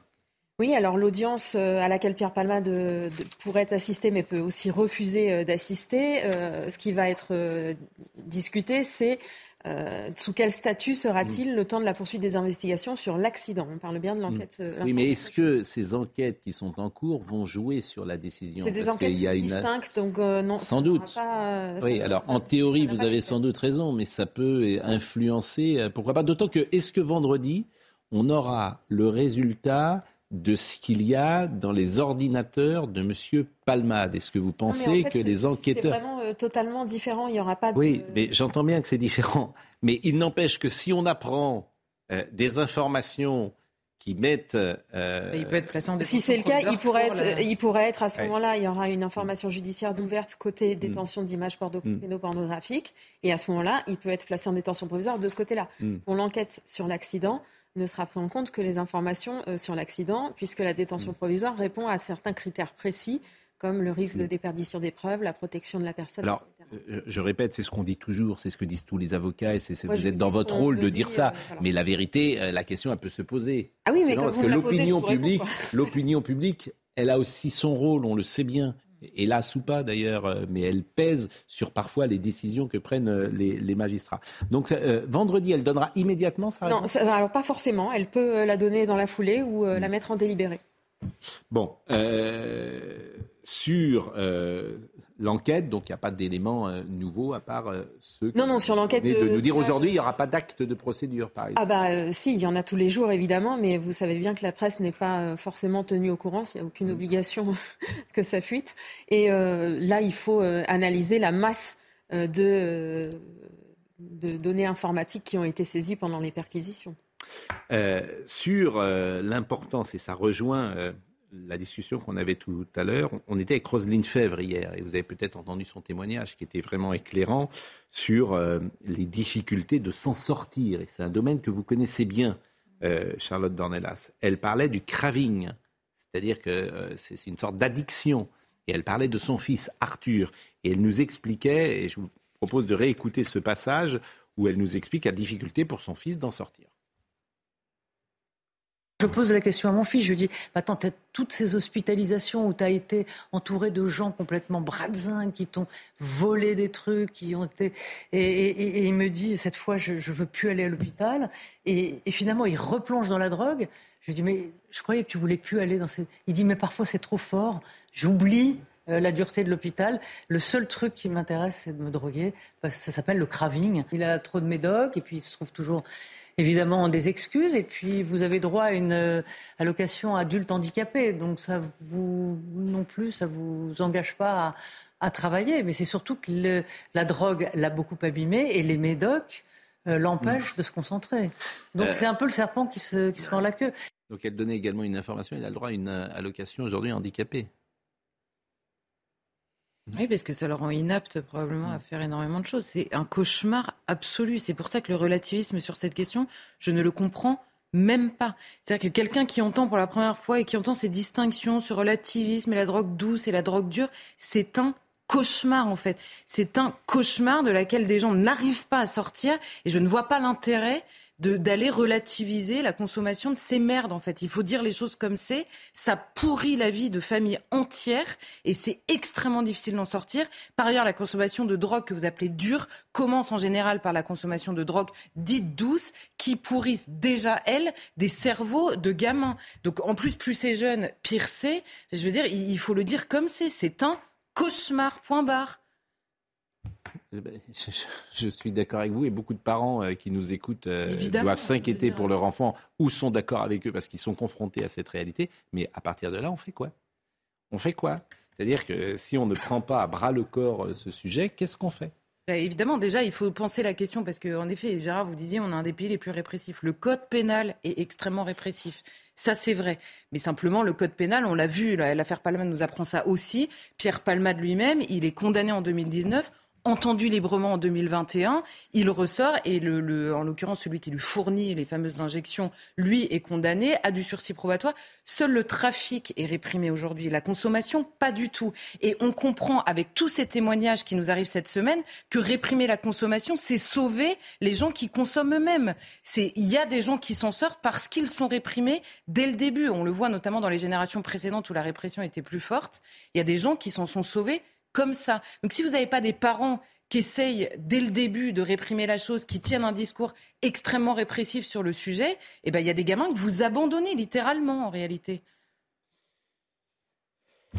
Qu'il y ait une responsabilité des parents, euh, oui. Cela dit, euh, je, maintiens, moi j'entends, je, je, veux bien être plus intelligent que la terre entière, mais j'entends ce que disent les addictologues. Il y en a un qui est venu l'autre jour ici qui l'a dit aussi. Hélas, hélas, ce problème n'est pas un problème français. Là-dessus, vous serez tous d'accord. Et les addictologues vous disent que l'idée euh, d'interdire absolument tous les psychotropes de la même façon, ça ne marche pas. C'est tout. Et, deuxièmement, tous ces pays qui sont confrontés à ce même problème ne réagissent pas Pourquoi comme vous nous. disiez que les Or- Pays-Bas reviennent Or nous, or nous, on n'est pas exemplaires. C'est la seule chose que je dis. Alors moi, je, je ne prétends pas avoir la solution, et je, je dis simplement qu'il me semble, comme ça, il me semble que c'est dangereux de mettre. Là, je maintiens que c'est dangereux de mettre toutes les drogues sur le même sur le même plan. Et de dire que euh, un, un- un jeune qui fume un, un pétard une fois de temps En en, fait, temps, c'est aussi grave que quelqu'un qui prend de la cocaïne ou de l'héroïne. Et là, je fais pas Il de la semble. morale, en Mais quand Quand c'est nos enfants. Moi, je suis pas. Si euh, c'est si nos enfants, on réagit souvent différemment. Ah non, pas je dis pas. Non, mais euh, Charlotte. Par contre, tous les gens qui ont pris de l'héroïne et de la cocaïne ont commencé. Alors, moi, je veux bien qu'on interdise Charlotte. hein, Simplement, on n'y arrive Gérard, pas. dé- Gérard, déjà pour commencer, tout est interdit. Précisons-le, parce que vous dites, je veux bien qu'on interdise tout. Je ne demande pas de faire évoluer. Je précise que c'est déjà interdit. Première chose. Oui, mais on n'applique pas comme vous dites Deuxièmement, non mais d'accord, mais c'est déjà Ah, interdit. C'est un problème. Euh, et le, le- la question, c'est que vous parlez de, de- du chichon. Or, ça a évolué dans le temps, en fait. Il y a aussi une habitude qui a été prise par rapport à des années où on ne parlait pas du même produit. Le taux de substances actives dans le cannabis, il est de 0,2% pour les drogues dites légales, le fameux CBD qui est en vente. 0,2%. Quand- Dans les années 70, le taux de THC, il était à 3%. Aujourd'hui, en vente, vous en avez de 13 à 40% de substances actives. Donc, vous voyez bien qu'on ne parle pas de la même Eh ben chose oui, là. mais sauf Et qu'il bien pays... que l'interdiction, que la, que la quasi-prohibition arrive au résultat Je- inverse. Je continue. Dans les pays qui ont légalisé le cannabis, le taux de THC du cannabis légalisé est très faible. Bah voilà. Et qu'est-ce qu'on constate? La consommation augmente sur les taux faibles, puisque désormais c'est légal. Il y a des gens qui se disent je peux y aller. Et elle ne diminue pas, en tout cas pas de manière substantielle, sur les taux forts. Donc c'est un échec aussi sur la consommation réelle. Et, et- et vous pensez qu'on fait de la morale quand on dit ça On fait pas de la morale. On s'inquiète des conséquences de la consommation de ce produit. Il ne s'agit pas juste de dire c'est bien ou c'est mal. C'est bien ou Bon. c'est mal parce que c'est catastrophique. Non, mais en fait, c'est c'est comme tous les sujets. Tous ces sujets-là, on peut les arrêter en 24 heures. en prenant des, en prenant des positions, bah, en Mais on prenant des positions, début en prenant des positions radicales. Ah oui. C'est-à-dire que si demain tous les gosses sont contrôlés euh, déjà à l'école, euh, ça, Donnez-moi donnez-moi un exemple de une politique radicale qui a marché là-dessus. Mais on n'en fait jamais dans aucun domaine. Mais on n'en fait jamais dans aucun domaine. On n'en Il y a- fait jamais des- dans. Il y a des pays, il y a des pays comme la Thaïlande qui étaient sur une politique radicale. Ils sont ben, revenus dessus. Mais en Corée du Sud, c'est une politique radicale. T'as pas. oui, ah, d'accord. Si vous pas Corée du Nord, hein. je- je- Corée du Sud. Oui, mais Corée du Sud, si tu euh, non seulement t'as pas le droit de fumer de hashish, mais même à l'extérieur du pays, autrement t'es en tôle. Il y en a pas un qui fume. Donc c'est comme ça. Bah, c'est la Corée du Sud, mais Non, mais c'est si pas vous la Corée commencez, du Nord. si vous commencez à regarder ce qui se passe à l'étranger, la vraie question à se poser, c'est pourquoi est-ce que la France est champion du monde? Bah oui. C'est pas, c'est pas la question de savoir où est-ce que ça marche tellement mieux. C'est pourquoi nous, ça marche aussi mal. Pourquoi est-ce que la parce qu'il y a la culture qu'incarne Gérard de dire au fond c'est pas très grave Bah, depuis. Ah, les pas années du 70 tout, ne dites on fume le petit chichon c'est pas très grave. Les élites le fument c'est pas très grave. Il y a cette culture en France Ne parlez voilà. pas pour moi, ne parlez Bah pas non mais que vous je incarnez. simplement c'est ce que vous avez dit. la France est- c'est-à-dire est que vous ne comprenez pas qu'un que, prendre euh, un gramme de hachis c'est en fait aussi grave à 13 ans que de la cocaïne. déjà vous le comprenez pas Vous m'expliquerez aussi pourquoi la France est aussi un pays qui est recordman en termes d'anxiolytiques. Bah oui, bah, C'est-à-dire de médicaments. Bon, donc il y a un problème. Moi, je pense que Je c'est un salue problème- Pierre C'est un problème de santé publique et Je de salue- prévention normalement. Je salue Pierre et d'état d'esprit. Je salue Pierre Chasseret parce que je crois que vous devez partir et je vous remercie grandement. Vous êtes venu avec votre petit garçon, c'est bien parce que c'est les vacances en ce moment. Donc euh, les, tous les petits garçons de 13 ans et 14 ans adorent venir travailler avec leur père. Et on a tous ces souvenirs-là. On allait travailler avec notre papa. Ah oui, puis lui, il rêve de votre poste. Oui, Comme ça. Attention quand même. Tant que c'est lui, ça va, j'ai un peu de marge, il a 13 ans. Mais bon, mais c'est vrai qu'on a tous des souvenirs, on allait travailler avec notre père. Et on était tellement contents et fiers. Et le soir, on revenait à la maison, on disait Ah, j'ai travaillé avec papa aujourd'hui. Donc vous le saluez et c'était un plaisir de vous voir évidemment ce matin. Euh, écoutons Monsieur Lovenstein sur euh, la cocaïne. Il était hier sur le plateau de Laurence Ferraille. Alors c'est vrai qu'il est très intéressant à écouter, euh, Monsieur Lovenstein, vraiment très intéressant, parce qu'il a eu 30 000 patients. Donc faut l'écouter, 30 000 patients en toutes ces années. S'il y a bien une drogue qui conduit à des co-addictions, c'est la cocaïne. C'est-à-dire qu'il y a presque toujours une consommation d'alcool parce que ça permet d'éviter euh, trop de on-off et de boire beaucoup sans être dans le coma éthylique. Il y a les coaddictions avec les médicaments eux-mêmes, les benzodiazépines, les somnifères, pardon, pour pouvoir atterrir cette descente que, que j'évoquais. Souvent une coaddiction tabac parce que quelqu'un même qui ne fume pas avec la cocaïne va descendre un ou deux paquets de cigarettes euh, s'il consomme de la coke euh, la nuit. Et puis après, il y a tout ce qui peut être entraîné par l'hyperactivité, l'hyperexcitabilité. Mhm. Et là, on tombe évidemment dans la possibilité d'hyperactivité euh, sexuelle et de ce qu'on appelle le chemsex. Bon, on ne se mettra pas d'accord là-dessus. Euh, c'est un problème XXL de santé publique, ça nous saute aux yeux ou au visage. Et d'ailleurs, dans, dans, son livre, Rosine Fèvre explique très bien son, le, désarroi parce qu'elle elle est passée d'addictologue et de médecin en médecin aussi. Oui, elle parle de ça très bien aussi. Et elle parle de tout, elle parle de combien elle est ah. seule, combien les familles sont seules, combien même elles se sentent culpabilisées, parce que c'est juste si on ne leur dit pas que c'est ta responsabilité si c'est comme ça, etc. Vincent Hervouette, hmm. le président Poutine est en train de parler. Et euh, évidemment, euh, on écoute attentivement ce qu'il dit. Euh, vous voyez cette image de Vladimir Poutine. c'est un discours qui était prévu Est-ce que, est que vous, on sait pourquoi il parle? On ne sait peut-être pas encore ce qu'il va dire, mais est-ce qu'on sait pourquoi il prend la parole aujourd'hui?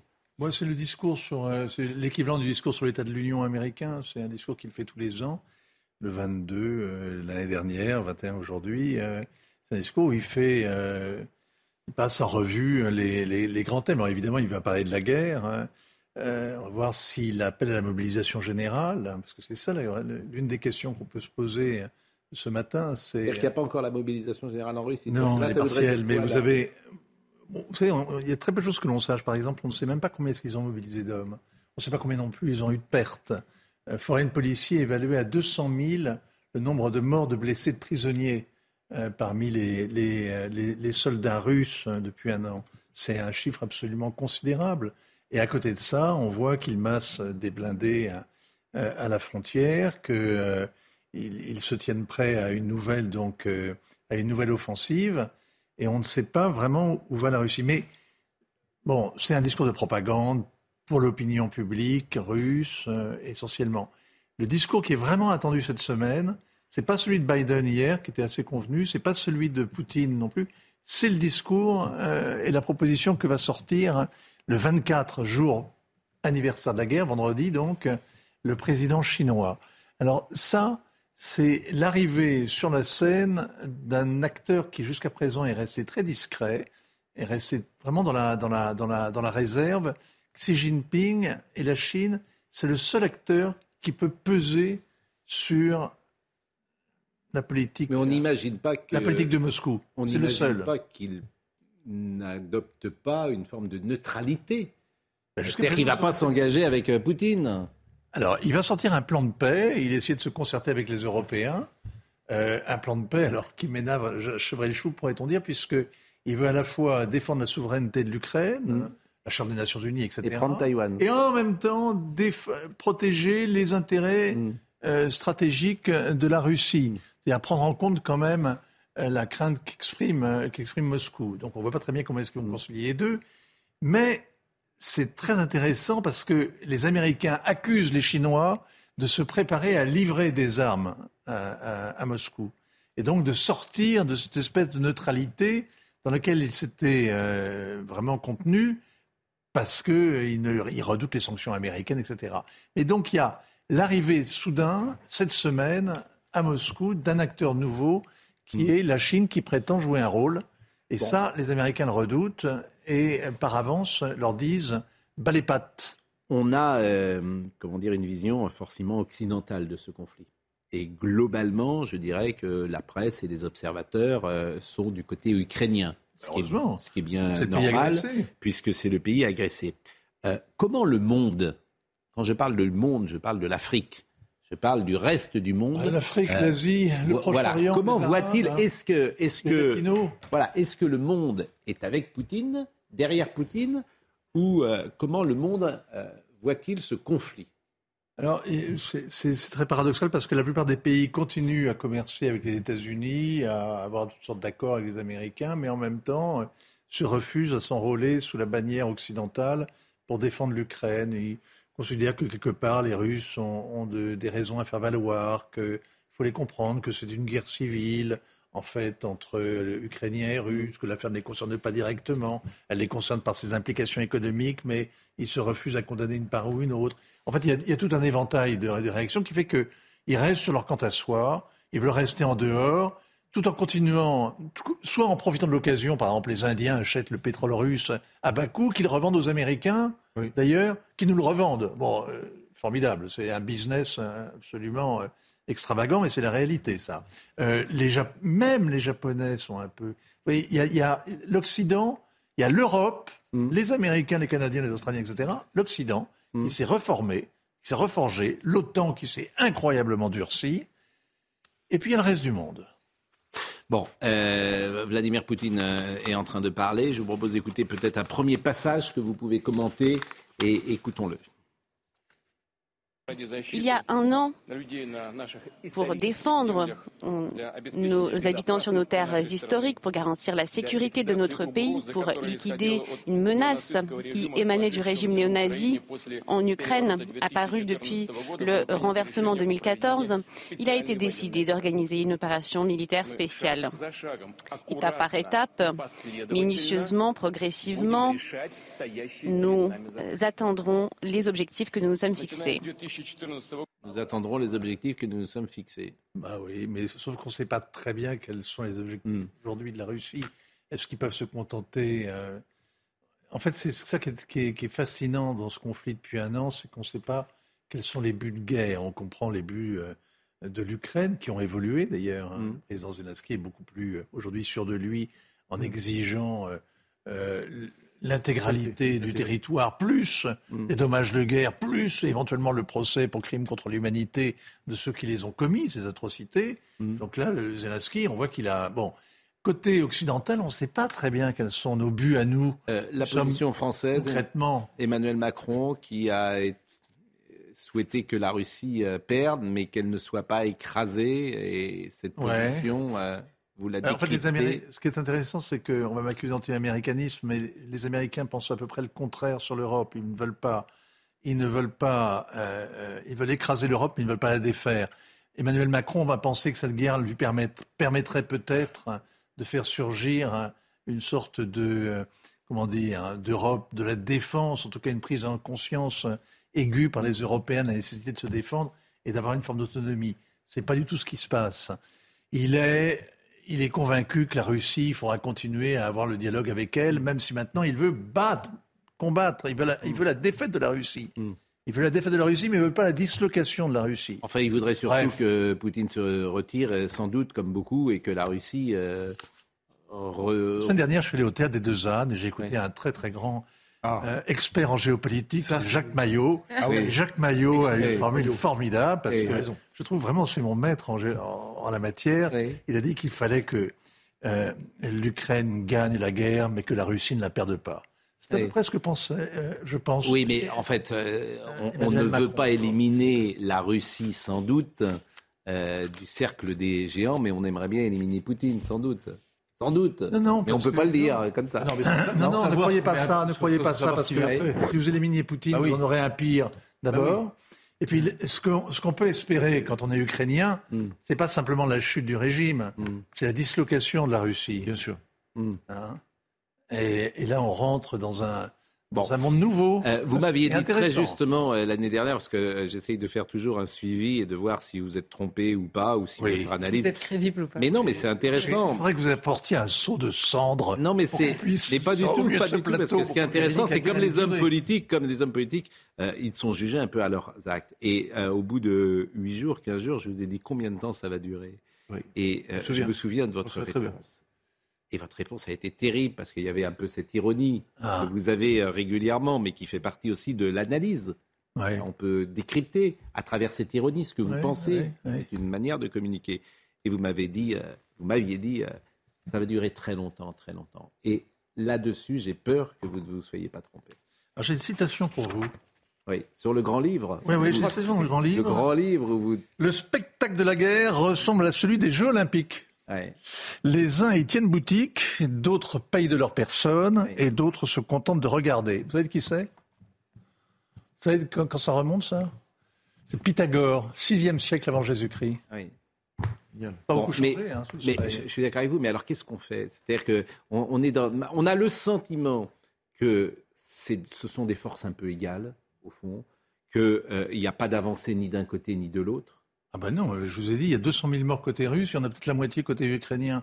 C'est une, c'est un hachoir. Oui. C'est un, bien, mais... une horreur, hein, cette guerre. J'entends bien, mais euh, on a l'impression qu'il n'y a pas de, il y en a pas un qui prend la mesure sur le terrain sur l'autre, que c'est Verdun, si vous voulez. Ben, c'est une épreuve de volonté, oui. Euh... Je, je, alors peut-être que je me trompe, mais j'ai l'impression que, que voilà, on est dans un, dans, dans quelque chose qui, sur le plan militaire, sur le plan militaire, ne bouge pas dans beaucoup. toute guerre, comme dans toute guerre, à, à, à un moment, euh, au moment où on parle, mm. il y a une indécision, évidemment, sur le, le, la guerre. On peut la juger quand elle est finie.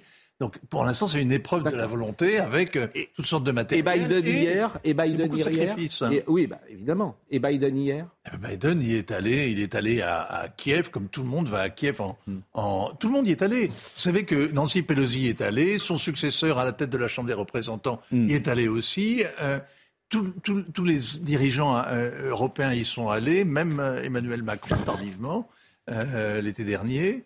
Euh, bon, c'est on va on va voir Zelensky se promener avec lui en ville. Ce qui est frappant, comme autrefois on allait au Vatican oui. par le pape. C'est la même mais, chose. Vincent, ce qui est, un pèlerinage. Vincent, ce qui est quand même frappant, c'est que Biden y va, il va à Kiev, donc il va à un endroit qui est quand même sur la ligne de front pratiquement. Non. Alors, bah si quand même. Alors, Mais non. Que, alors que Vladimir Poutine, lorsqu'il parle, non, il est à, non, 1000, il est à 1000 km. Non, vous vous non, trompez. Le voyage a été ultra secret. Non, je suis d'accord. Parce qu'il ne fallait pas prévenir la presse. Je suis d'accord. L'effet de surprise a été ménagé. Attendez, l'effet de surprise a été ménagé. Mais ils ont quand même appelé le Kremlin avant.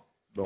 Pour éviter qu'il y ait un incident. Oui, je suis d'accord. Mais Donc le seul jour où il ne risquait rien de se passer à Kiev, c'était hier. Pardonnez-moi, ce vieillard de 80 ans. Répétez va, ce que vous venez de dire là. Attendez, répétez. Le Kremlin que... a été prévenu de la visite du oui. président américain. De... Et donc le seul jour de l'année où il risquait rien de se passer à Kiev, c'était hier après-midi. Oui, mais il est quand même... Non, mais ça, c'est important de le Alors, dire comme il ça. Il n'était pas en ligne que... de front. Mais ces informations, moi, vous êtes, le premier, fin, vous êtes le premier qui le dit. Moi, je ne l'ai pas entendu euh, comme ça. Mais, mais il, euh, je trouve que c'est vraiment intéressant, ce décryptage. Bon.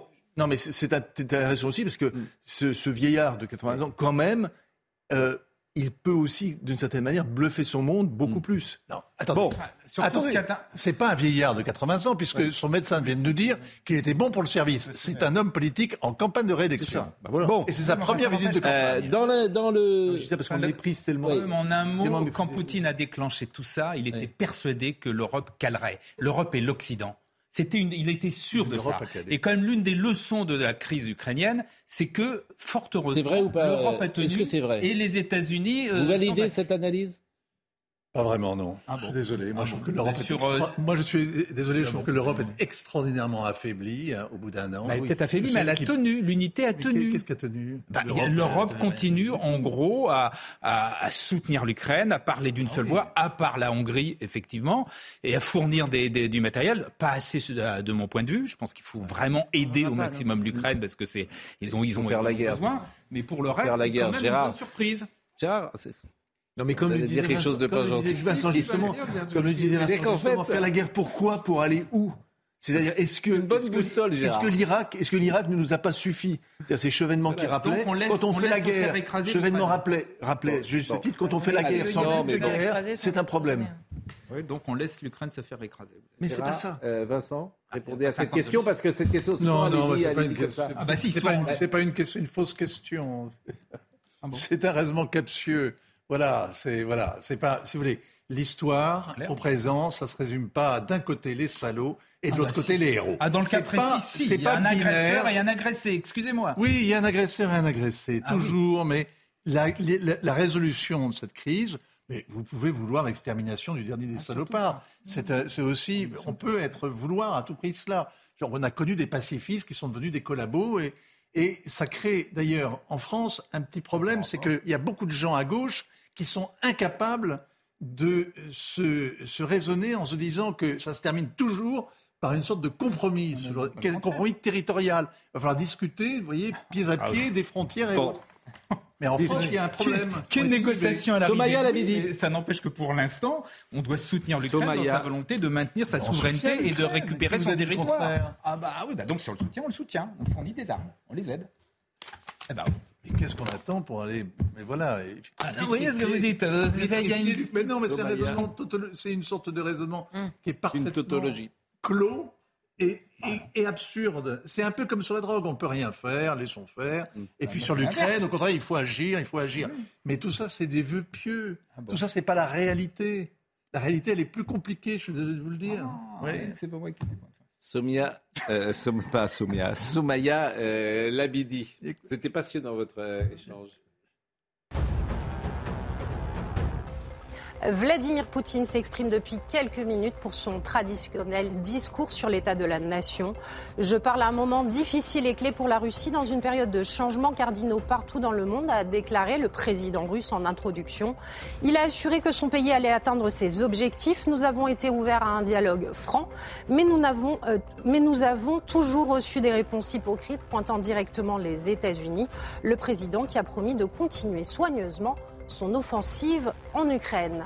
La colère des agriculteurs irrigants qui manifestent ce matin à Mont-de-Marsan dans les Landes avec ce mot d'ordre l'eau, c'est la vie. Un coup de pression alors que les pouvoirs publics planchent sur l'autorisation des prélèvements pour les euh, irrigants sur le bassin Grand Adour. La FDSEA et les jeunes agriculteurs craignent une baisse des volumes de prélèvement d'eau autorisés. Et puis, Airbus précise ses plans pour l'Hexagone. L'avionneur va recruter 3500 personnes sur le territoire.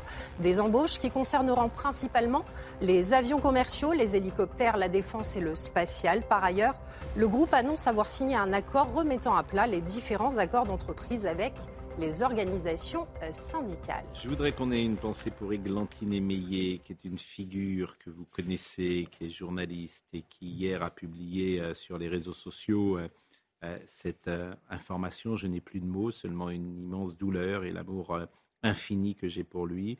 Mon Samichou, je t'aime pour toujours. Ta maman a le cœur brisé, mais elle sait que tu n'auras plus jamais mal. Samy est le deuxième fils d'Églantine Émeillé. Il avait été victime d'un AVC alors qu'il était bébé. Il était polyhandicapé, atteint d'autisme. Et l'animatrice avait raconté son combat pour son fils dans un documentaire diffusé en 2014 sur France 5 et dans un livre publié en 2015 intitulé Le voleur de brosse à dents. On l'avait d'ailleurs euh, reçu sur ce plateau. Elle est par ailleurs présidente de l'association Un pas vers la sortie qu'elle avait fondée en 2008 pour accompagner les familles de personnes touchées par l'autisme. En 2016, selon l'INSERM, euh, il y a euh, environ 700 000 personnes avec un trouble de spectre autistique, ce qu'on appelle TSA, dont 100 000 ont moins de 20 ans. Actuellement, 8 000 enfants autistes naîtraient tous les ans, soit environ une personne euh, sur 100, ce qui n'est pas rien. Et voilà, son combat était magnifique, la manière dont elle en parlait était exemplaire, et son amour pour son petit garçon était lui aussi formidable elle l'accompagnait, elle était toujours euh, présente euh, avec lui. Je crois qu'on peut voir peut-être un sujet et penser à toutes ces familles, euh, je sais, où, l'autisme est présent parfois, et c'est un sujet qu'on aborde régulièrement ici. Je n'ai plus de mots, seulement une immense douleur et l'amour infini que j'ai pour lui. Mon Samichou, je t'aime, pour toujours. Ta maman a le cœur brisé, mais elle sait que tu n'auras plus jamais mal. C'est par ces mots, publiés sur ses réseaux sociaux ce lundi soir, que l'animatrice de France Télévisions Églantine Émeillé a annoncé le décès de son fils aîné. Samy, 17 ans, était polyhandicapé, autiste et épileptique à la suite d'un AVC non diagnostiqué alors qu'il était encore bébé.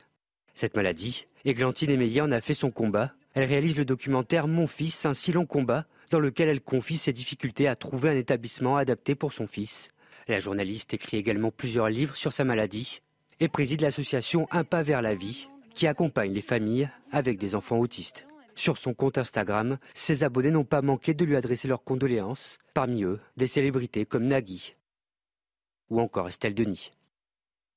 Voilà ce que nous pouvions dire ce matin sur toutes ces actualités. Audrey Missiraka était à la réalisation, Raphaël Lissac était au son. Merci à Rémi qui était à la vision. Merci à Justine Carcerquera et à Marine Lançon. C'est toujours passionnant de vous écouter et d'entendre votre analyse et votre expertise, disons-le, sur euh, un sujet euh, aussi grave. Merci euh, Charlotte, merci Joseph, merci Gérard. C'est toujours également intéressant de vous écouter. tous. Jean-Marc Morandini dans une seconde. Rendez-vous ce soir.